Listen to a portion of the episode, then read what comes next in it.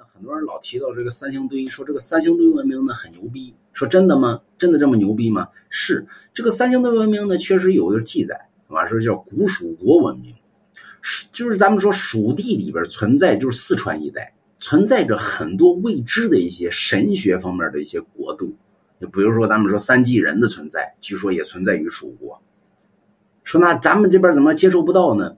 在于大禹之前，也就是尧舜禹之前，在禹帝之前，蜀地呢是不与外界联系，就跟外边呢根本没有任何的联系方式。有人不扯淡了吗？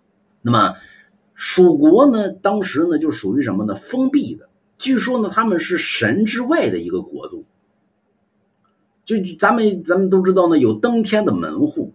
在神话体系里边存在于登天的门户，其中就包括于，呃，像昆仑山，对吧？陕西的终南山，还有四川。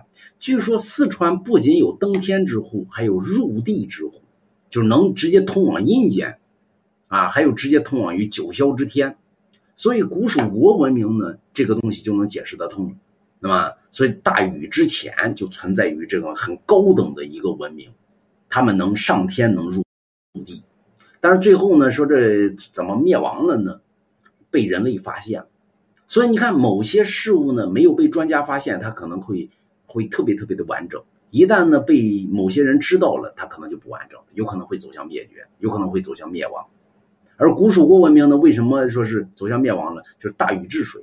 大禹治水的时候呢，当时呢在四川一带开了一道门，就到现在在哪个山上，就是那山叫什么山，在那一块开了一道门。开完门之后呢？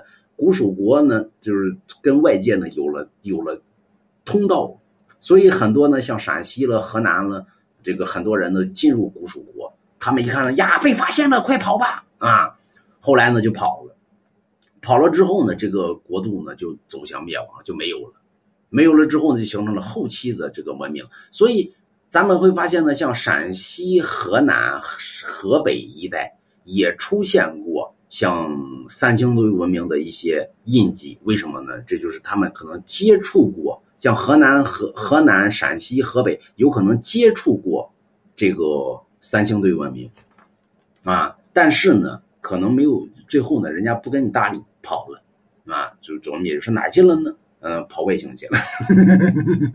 那么你说这么厉害吗？那么说为什么他们这么牛逼呢？因为他们有龙王家字画，哎。